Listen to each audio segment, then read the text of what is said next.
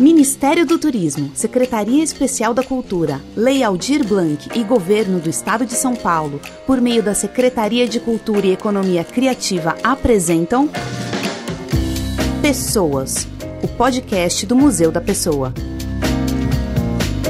Temporada Mulheres que Transformam. Esta temporada é uma realização Museu da Pessoa e Colgate. Neste episódio você vai ouvir a história de Preta Rara. Joyce Fernandes, a Preta Rara, é nascida e criada em Santos. Mudou-se para a capital para tentar viver exclusivamente de seus projetos artísticos, que envolvem o rap, a moda e a literatura. É por meio deles que hoje fala sobre racismo, machismo, gordofobia e feminismo, sem medir o tamanho do incômodo que pode provocar em seus interlocutores. Quando trabalhava como empregada doméstica, repetindo a trajetória de quase todas as mulheres da sua família, decidiu expor os casos na internet por meio da página Eu Empregada Doméstica, que hoje tem mais de 14 mil curtidas, projeção internacional e centenas de histórias de mulheres de todo o país. Joyce da Silva Fernandes. Eu nasci em Santos no dia 13 de maio de 1985. minha mãe gostava muito de balada, né? Tipo, tipo, que nem eu, assim. E aí ela, empregada doméstica, a diversão dela era ir pro baile aos finais de semana. E aí tem, tinha um baile muito conhecido na década de 80 que se chamava Beira. Beira, tem Santos, né?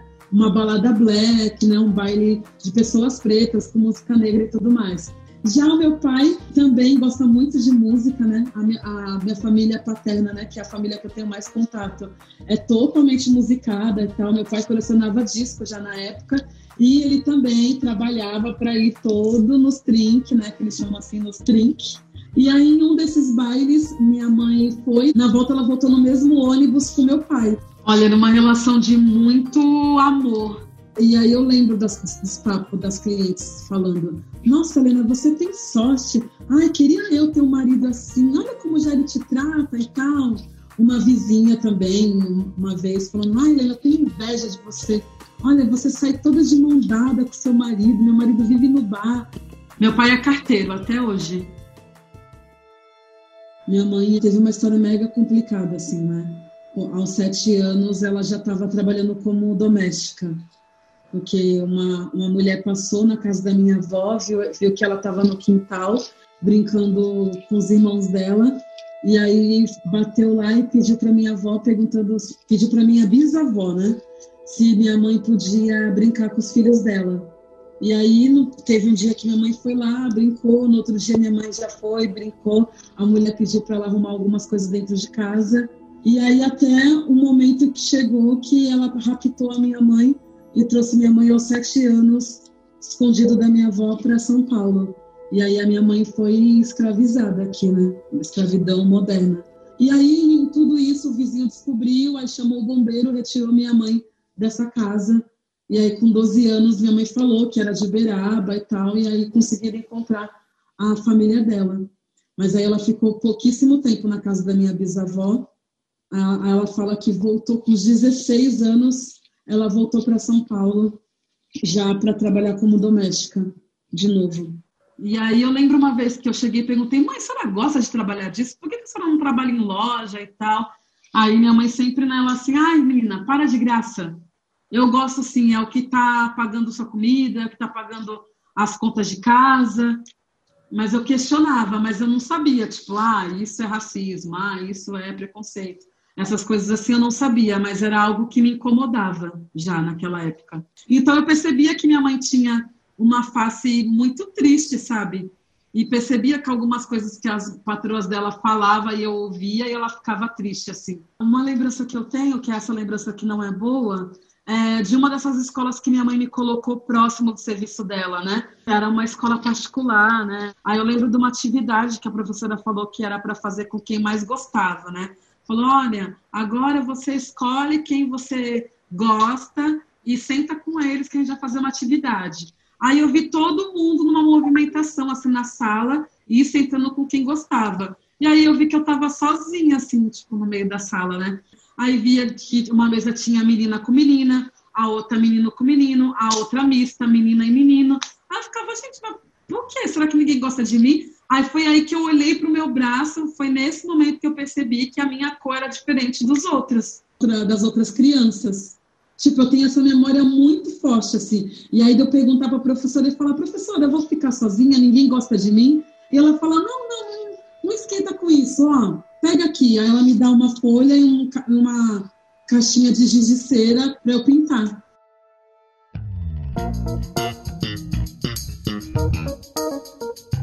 Nossa, minha família gosta muito de festa.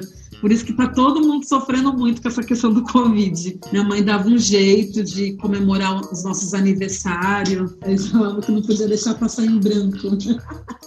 Eu sempre passava em preto, sempre os pretos tudo junto lá festejando. Todas as datas.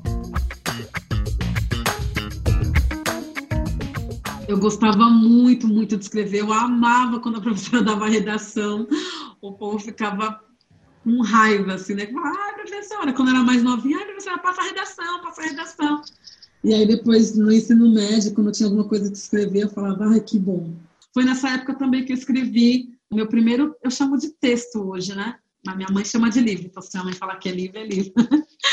meu primeiro livro de infância, que era o Jantar da Bicharada.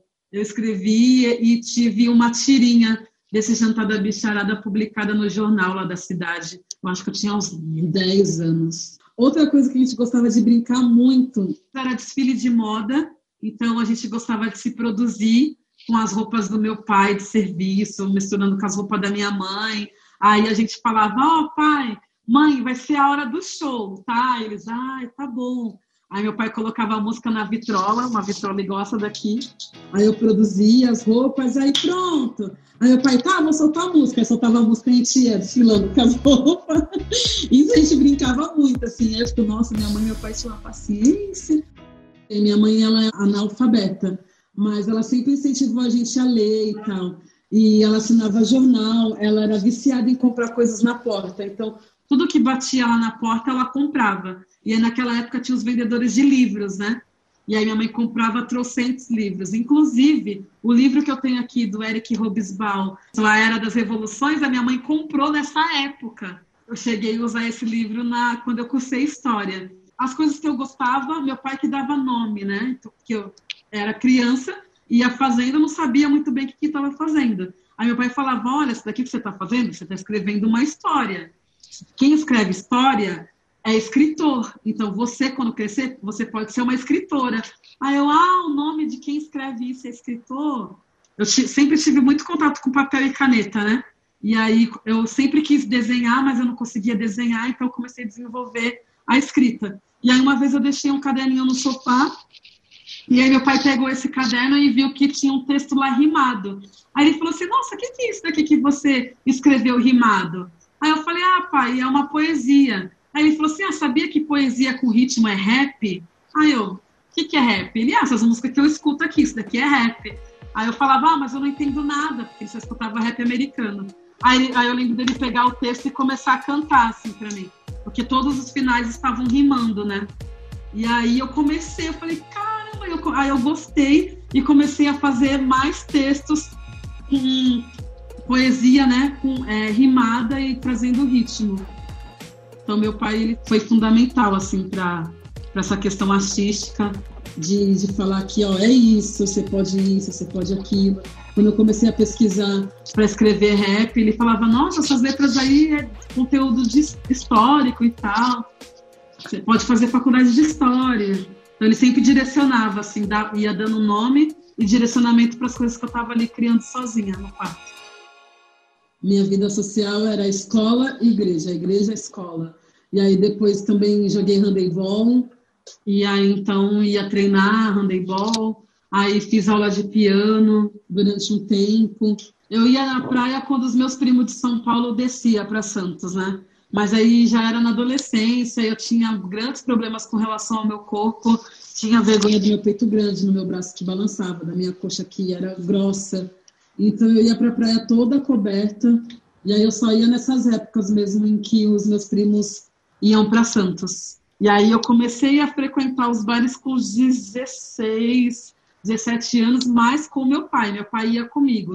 E para mim eu não tinha vergonha nenhuma. Minhas amigas não queriam ficar perto de mim, porque meu pai estava. Mas eu gostava, eu, eu achava o máximo, tipo, já chegava toda grandona assim no bar. E, Nossa, meu, tô com meu pai, a gente dançava junto, curtia. E aí, se meu pai fosse me levar, aí minha mãe deixava. Agora eu sozinha não, não podia ir, não. Nem nas festas de 15 anos das minhas amigas que eram fora da igreja eu fui. É, porque eu sempre fui gorda, né?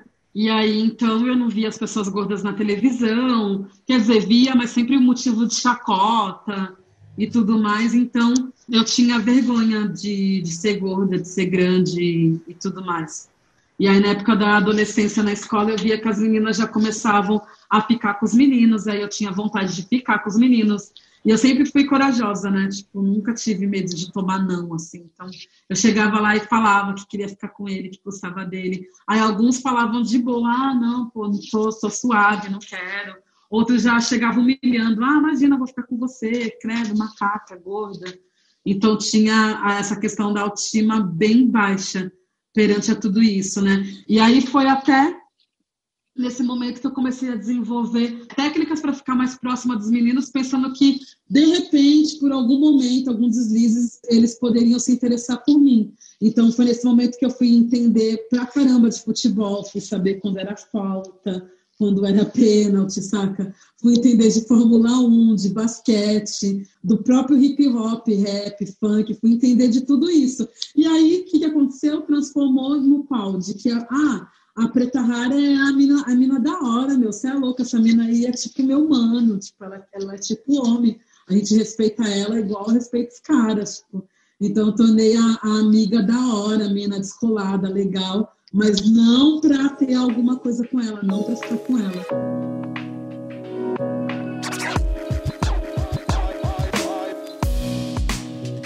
Paixões platônicas tive diversas, né? Ah, gente, sou taurina, né? Fugi muito, né? Então, sim, me apaixonei por diversas vezes, mas não, não namorei. Fui ficar com o menino depois de 18 anos. Preta rara surge na infância porque minha mãe me chamava de rarinha. Porque para minha mãe eu gostava de coisas diferentes de outras crianças, né?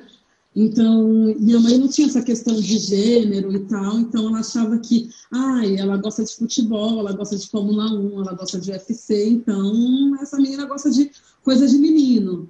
E aí depois, tipo, nossa, mas ela só quer ficar escrevendo, escreve, escreve, escreve, escreve. Todo mês nas compras pede pra gente comprar um pacote de folha de sulfite. E aí eu pedia pra minha mãe, então ela achava diferente, sabe, das coisas que eu queria brincar e tal.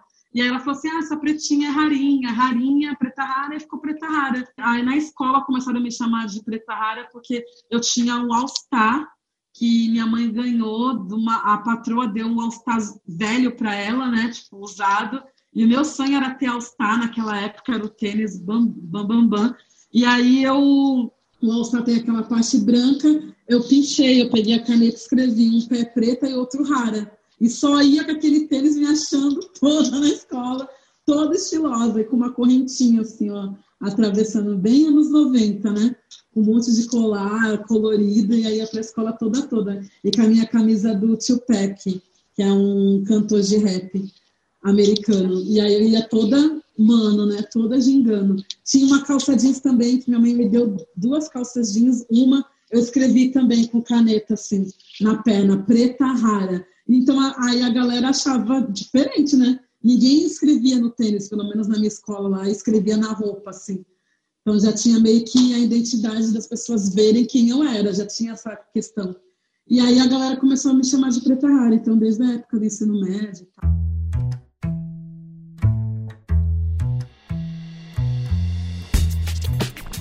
Na real, comecei a trabalhar com uns 13 anos com a minha mãe. Então, minha mãe é uma pessoa que também gosta muito de vender, né? Então, a gente já vendeu marmita na praia, a gente já vendeu clore cândida na rua, né?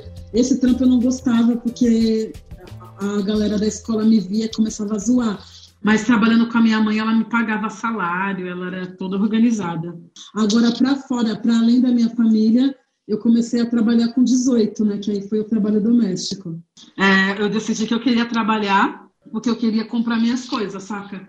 Tipo, meus pais não deixavam faltar as coisas, mas não era. Mas tinha outras coisas que eu queria comprar e não tinha dinheiro. E eu queria trabalhar, sabe? Ter, ser independente, ter meu dinheiro, não ficar falando para que eu precisava do dinheiro, né? Então, eu entreguei currículo em diversos lugares lá em Santos, mas não me chamaram para trabalhar em nenhum lugar. E aí teve uma amiga que falou que a tia dela tinha acabado de operar e que ela precisava de alguém para fazer algum, algum trabalho leve na casa dela. E assim eu trabalhei durante uma semana, duas, três. Aí na terceira semana já pediu para me fazer algo a mais, é, para limpar mais coisas do que já estava combinado. Na, depois de um mês é, eu tinha horário para entrar, mas não tinha horário para sair. E aí eu comecei a ver os abusos, né? E quando eu arrumei esse emprego, eu falei para minha mãe, minha mãe não quis deixar eu ir. A gente teve uma discussão feia. E, e aí minha mãe até propôs que ela voltaria a trabalhar como faxina, porque nessa época ela não estava trabalhando mais, porque ela teve tendinite muito forte, inclusive até hoje ela tem, né? Teve tendinite que ela não conseguiu mais dar conta de, de limpar uma casa sozinha.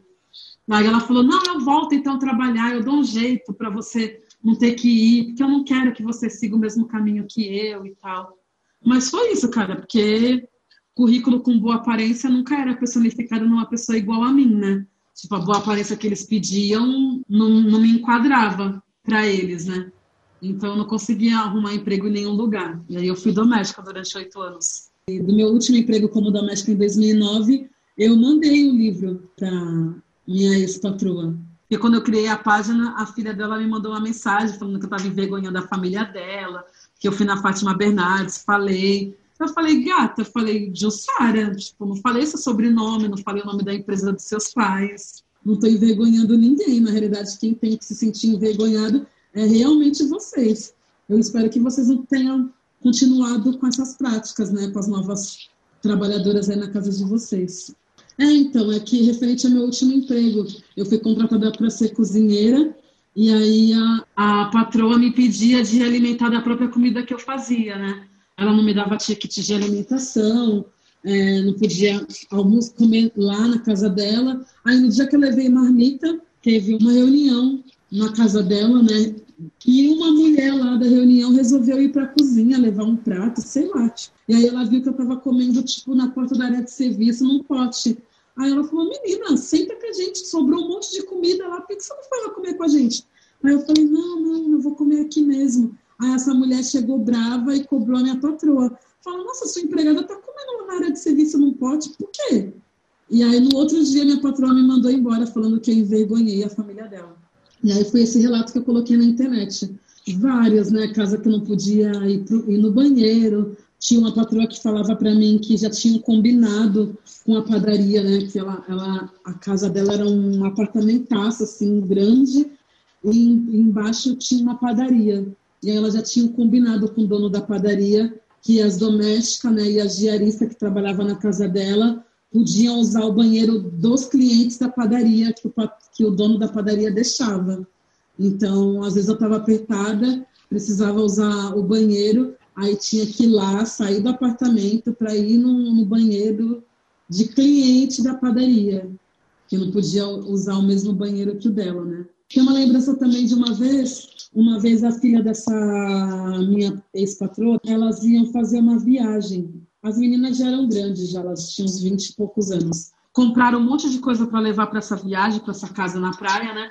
E falaram: Joyce, não tem espaço para guardar as coisas de comida. Aí eu, não tem espaço porque sua mãe acabou de fazer compras. Ela, tá, mas eu vou guardar onde? Eu quero guardar minhas compras. Eu falei, não sei, tipo, o armário tá lotado, a sua mãe acabou de fazer compra. Aí essa menina, ela pegou um saco de lixo e começou a jogar as coisas fora que ela achava que tinha que jogar para poder guardar as coisas dela. E aí, tipo, bolacha que tava num pregador, assim, sabe? embalagens fechadas, arroz, ela começou a pegar um monte de coisas assim. E aí ela falou assim: olha, isso aqui é para você jogar no lixo, tá? Joga no lixo, porque minha mãe, exagerada, para que comprar tudo isso?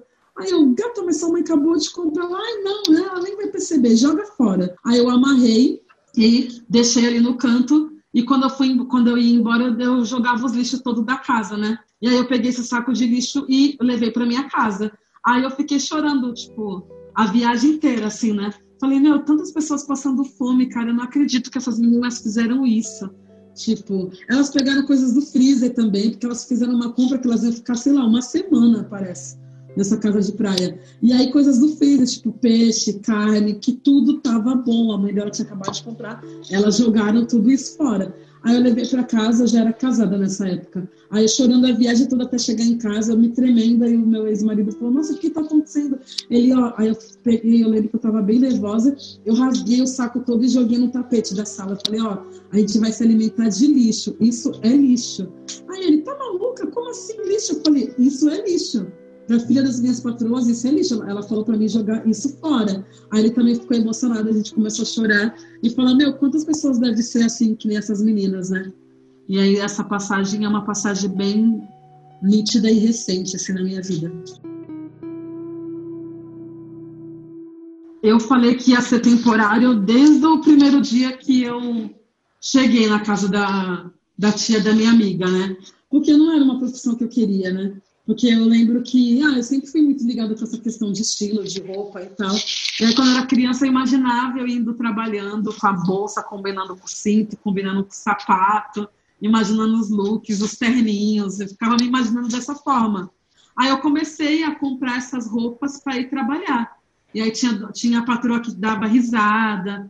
E eu lembro de uma patroa que cutucou o marido assim na minha frente e falou: ah, olha isso, essa menina tá achando que é professora, né? Ah, tá achando que é advogada. Como que ela vem fazer faxina aqui em casa? Tá mais arrumada do que eu quando vou dar aula na universidade, menina. Para de graça. Porque eu ia toda arrumada e, tipo, pra ela eu era uma doméstica que não tinha por que andar assim. Então, é, eu entrei nessa profissão já sabendo que eu não ia ficar para sempre. É, eu só consegui largar quando eu consegui arrumar uma coisa melhor, né? Em 2009 eu consegui ingressar na universidade com muito esforço, juntando grana para matrícula e mensalidade, eram as duas tinha que dar assim de uma vez, na escola, na faculdade privada, né? Aí no segundo semestre eu consegui um estágio muito bom na universidade, e aí eu fui ser educadora lá no museu, no Monumento Nacional Engenho dos Erasmos, né? É um museu a céu aberto que existe lá em Santos e tal. Mas também na universidade, quando eu ingressei, eu, eu já entrei sabendo que eu queria ser professora de história, né? Diferente dos meus amigos que queriam ser Indiana Jones, né? Queria...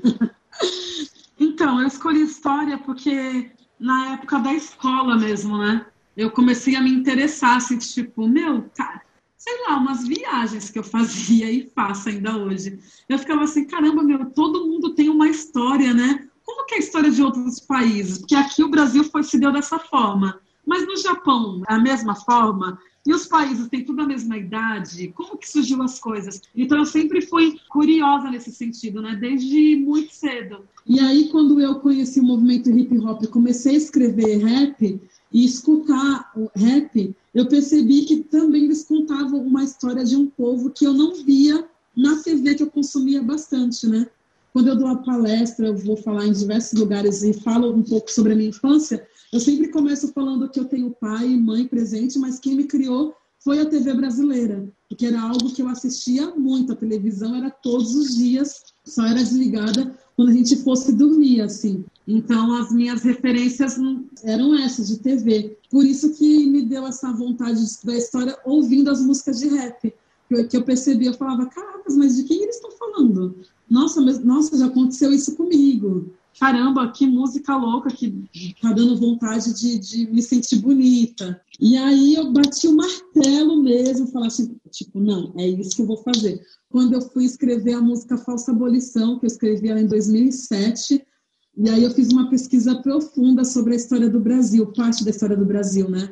Porque na escola falava muito que os africanos vieram para cá para ser escravizados, né? Falava, meu, mas como assim alguém vai vir sabendo que vai se ferrar, né? Tipo, alguém vai vir sabendo que vai ser, vai ter a vida ceifada e tal.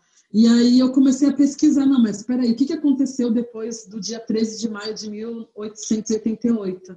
E aí eu fiz uma pesquisa e me veio várias coisas, tipo lei de sexagenário, lei do ventre livre, algo que eu nunca tinha escutado na escola, né? que fez total diferença assim para entender o mundo na época, né, para entender o Brasil que eu estava vivendo em 2007. E aí então, em 2009, eu ingresso no curso de história.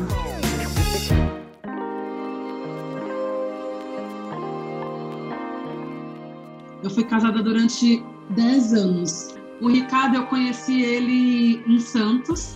A gente tinha um amor assim que, que nos unia, que era através da música.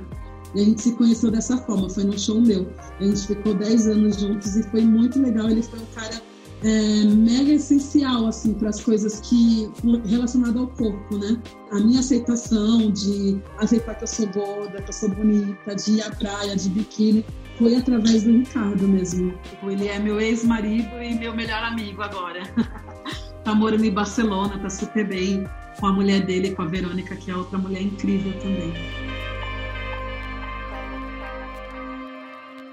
Eu comecei a assumir essa questão do rap profissionalmente em 2005. Eu montei um grupo de rap feminino lá em Santos chamado Taja Preta. Eram duas mulheres pretas, uma mulher branca e uma mulher indígena. Então eram quatro mulheres fazendo rap em 2005 numa cidade onde o funk imperava, né? Tinha os caras que falavam assim: "Nossa, meu, por que, que vocês não vão cantar funk? Tipo, vocês não vão ser ninguém com rap, vocês não vão ganhar dinheiro. O funk que dá dinheiro. Tipo, ó, da hora, a Preta Rara tem uma voz forte, tem uma voz da hora para cantar, então a Preta Rara canta e vocês três dançam. Por quê? Porque a Preta Rara era gorda, né? E aí, para ele, a gorda não podia dançar. E as outras três meninas, meninas eram magras, de corpo padrão, aí que a sociedade gosta. E sempre falavam isso pra gente. A gente persistiu falando, não, a gente quer fazer rap, a gente quer fazer rap. E aí, meu primeiro evento foi num show numa quermesse, né? Aquelas festas juninas de bairro. Foi lá no, no meu bairro mesmo, chamaram a gente para cantar. A gente já estava ensaiando um tempo. E aí foi um nervosismo, mas a gente cantou e a galera ficou assim, nossa, meu, quem são essas meninas? O rap para mim é uma revista falada da periferia, então eu vou relatar os problemas sociais através da música. Isso lá em 2005. Tinha umas matérias de jornal também falando da faxina direto para os palcos. Tinha essa questão da, da cidade falar sobre isso. Ah, então é uma das coisas que eu sinto mais saudade assim do meu passado é eu dentro da sala de aula mesmo. Ah, eu gostava muito a questão também do ensino cíclico, né?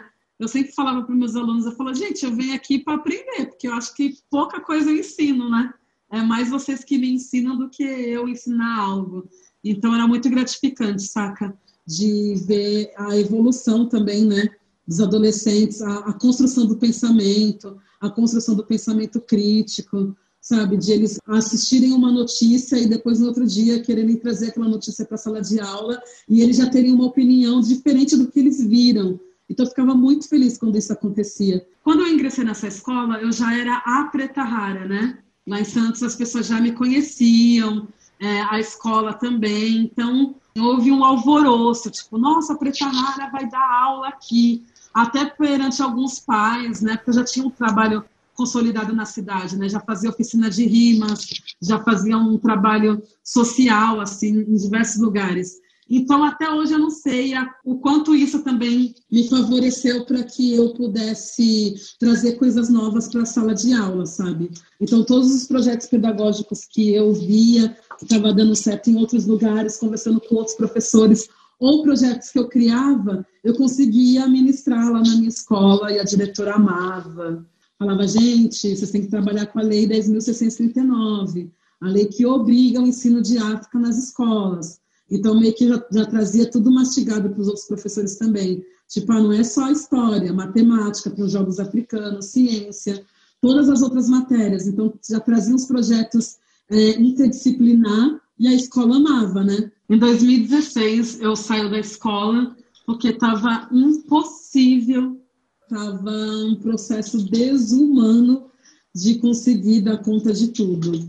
Então, eu morava em Santos ainda, tinha muitas atividades aqui em São Paulo, e aí, tipo, vinha fazer shows, às vezes entrava no palco duas horas da manhã, sei lá, na Vila Madalena, na, na Zona Leste. Só que oito horas da manhã em Santos, eu tinha que estar na sala de aula, bonita, como se acordada, bem, como se eu tivesse dormido às oito horas, normal do, da noite. Então, para mim, foi uma das escolhas mais difíceis, porque imagina, meu, eu sou mulher preta, retinta, morando num país que é mega racista, mega gordofóbico, estou deixando de ter a minha estabilidade financeira, querendo ou não, mesmo que eu, mesmo sendo o valor, não era o valor ideal que eu ganhava na escola, mas existia um valor, tinha os benefícios, o registro em carteira, então tinha uma estabilidade, né? E aí você sair dessa estabilidade para viver de arte num país como esse, né? Que tipo, você não sabe como que vai ser, se vai dar certo, como que vai. Mas aí, graças a Jah, graças aos orixás, deu tudo certo. E eu também tenho um, um grande leque de trabalhos, né? Por conta dessa minha escolha, eu não pude é, viver só de uma coisa, né? Porque senão não estaria morando onde eu estou, não ia conseguir pagar o aluguel do apartamento que eu moro. Realmente foi uma série de fatores. Eu faço oficina de turbante, faço oficina de rimas nas escolas, utilizando o hip hop como ferramenta pedagógica para os professores e como uma ferramenta de ensino para os alunos.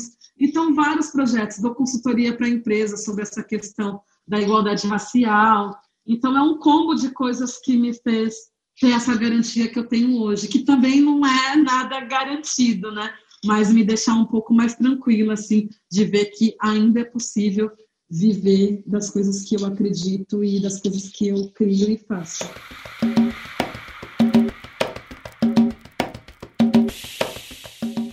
Na oficina de rima, eu já dei para uma empresa de segurança em Curitiba.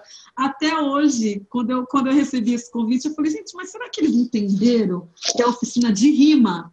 Que eu vou dar oficina de rima para os seguranças de banco lá de Curitiba? Mas por quê? Eles queriam algumas atividades onde os funcionários pudessem se aproximar e falar sobre diversos temas, né? Estava rolando uns casos de violência contra a mulher de alguns funcionários então, a gente utilizou a oficina de rima como chamariz para chamar a atenção desses caras que gostavam de rap e tal, para falar sobre feminicídio, para falar sobre machismo e tudo mais. E a oficina de turbante eu aprendi com a dona Mamadi, que é uma mulher maravilhosa que eu tive a sorte de conhecer, uma senegalesa, que inclusive ela, ela trabalha junto com Isaac Silva, que é um grande estilista, né? A Mamadi também é uma grande estilista, e ela vende os tecidos africanos aqui na República, no centro de São Paulo. Esse lugar que eu ocupo é um lugar importante, porém é um lugar que tem uma marcação social muito pesada, assim, né? Eu me tornei essa ativista que as pessoas me chamam de militantes, outras ativistas, pelo fato de defender algo simples, que era a minha humanidade e os meus direitos. Então eu comecei a expor as minhas opiniões na internet, numa época onde eu não tinha dinheiro para pagar uma terapia. E aí eu colocava lá as coisas que eu estava sentindo, o sofrimento e as alegrias, para ver se alguém estava passando pela mesma coisa que eu estava passando, com uma busca desenfreada de saber se, meu, só eu que passo por isso. Preciso saber se tem outras pessoas que passam pelas mesmas coisas que eu passo, para saber como que elas estão se organizando na vida, como que elas conseguem ir além. E aí, com isso, veio muitas pessoas se identificarem, né? Através de um post, através de um texto, falar: Nossa, Preta Rara, eu sempre pensei isso, mas eu nunca tive essa ideia de escrever. Nossa, eu nunca soube, eu nunca soube falar o que eu estava sentindo, mas é exatamente isso que eu estou sentindo que você está falando.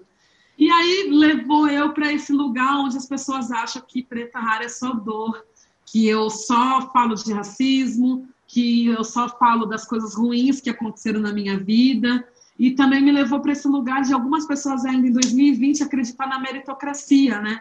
Então existem muitas pessoas que usam minha história como um grande case de sucesso, né?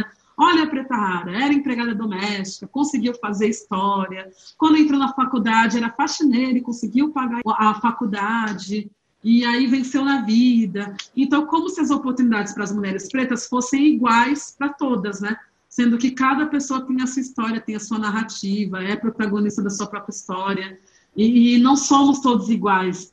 Então, eu mudaria essa questão, sabe? Tipo, se eu pudesse voltar ao tempo, eu não sei se eu, se eu ia me expor tanto da forma que eu me expus na internet, é, que me leva a esse lugar de algumas pessoas acharem que eu sou a guerreira, a fortaleza, que não se abala, sabe? De várias marcas ainda é, me procurarem quando é o assunto é sobre diversidade, sobre desigualdade, sabe? Sempre a partir das minhas dores. E muitas das coisas que eu crio e faço e tenho vontade de fazer, muitas das vezes fica escondida, não tenho abertura para poder mostrar quem é a preta rara além da dor, porque eu vejo que muitos meios de comunicação, muitas marcas, muitas empresas querem é, o que eu tenho para falar e não realmente quem eu sou de fato, né? Então, se eu estou num lugar, as pessoas, ah, a preta vai falar de, de racismo. Não, eu sou muito além. E aí, nessa questão de ser muito além, uma coisa que me chamou muita atenção foi um convite maravilhoso, assim, tipo, o Instituto Tomi Otaki me convidou para fazer uma crítica de duas obras dentro de uma exposição que eu tinha que chegar lá e analisar aqueles quadros, né? E falar a minha percepção daquela obra perante aos estudantes de História da Arte, de, de algumas universidades que estavam lá. Eu fiquei pensando, caramba, meu, se não houvesse racismo, se não houvesse gordofobia e todas essas questões que me atingem, provavelmente era isso que eu estaria fazendo. Fazendo uma crítica de arte, fazendo um show falando sobre outras coisas, não falando sobre violência, falando sobre natureza, sei lá, falando das coisas que eu gosto. Eu não me programei para crescer e ter 35 anos e ser ativista, saca? E para mim também isso não é nem profissão. Na realidade, todas as coisas que eu falo é na questão de tentar garantir o meu direito e o direito das outras pessoas, né? Então, se tivesse que mudar alguma coisa, mudaria isso, saca? Eu falaria sobre outros assuntos. Porém, também não me arrependo de nada que fiz. Foi importante, foi necessário não só para mim, mas para várias outras mulheres também. A população preta ela resiste durante tanto tempo, né?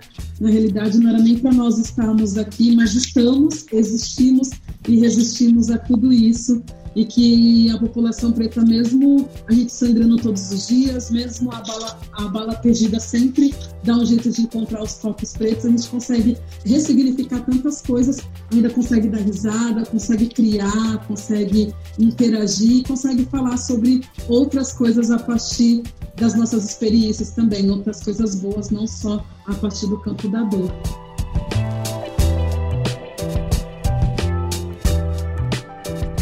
Muito louco isso, que eu falava, quando eu crescesse, eu queria ser o que eu sou hoje, assim. e eu ficava imaginando.